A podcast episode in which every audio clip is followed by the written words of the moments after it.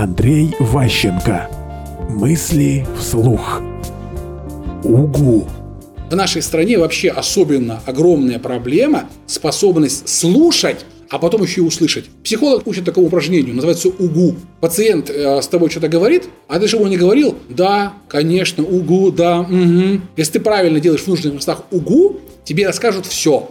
Быть услышанным очень ценная вещь, очень важная. У нас возникает ощущение, что мы хорошие, но большинство отказывает другим быть выслушанными. Потому что у многих так много чувств, а у вас так мало времени, что если всех выслушивать для мотивации, можно сдохнуть. И поэтому руководители обычно выстраивают схему по другой совершенно коммуникации. Заходи быстро, говори коротко, там, вали отсюда, как бы не присаживайся. И получается противоречие. То есть вроде как ты по идее должен что-то узнать хорошее, но так как ты его запугал сначала, ты не узнаешь главное и все просрете.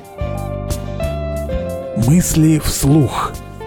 Слушайте новые выпуски и ищите аудиокниги Андрея Ващенко на Литресе.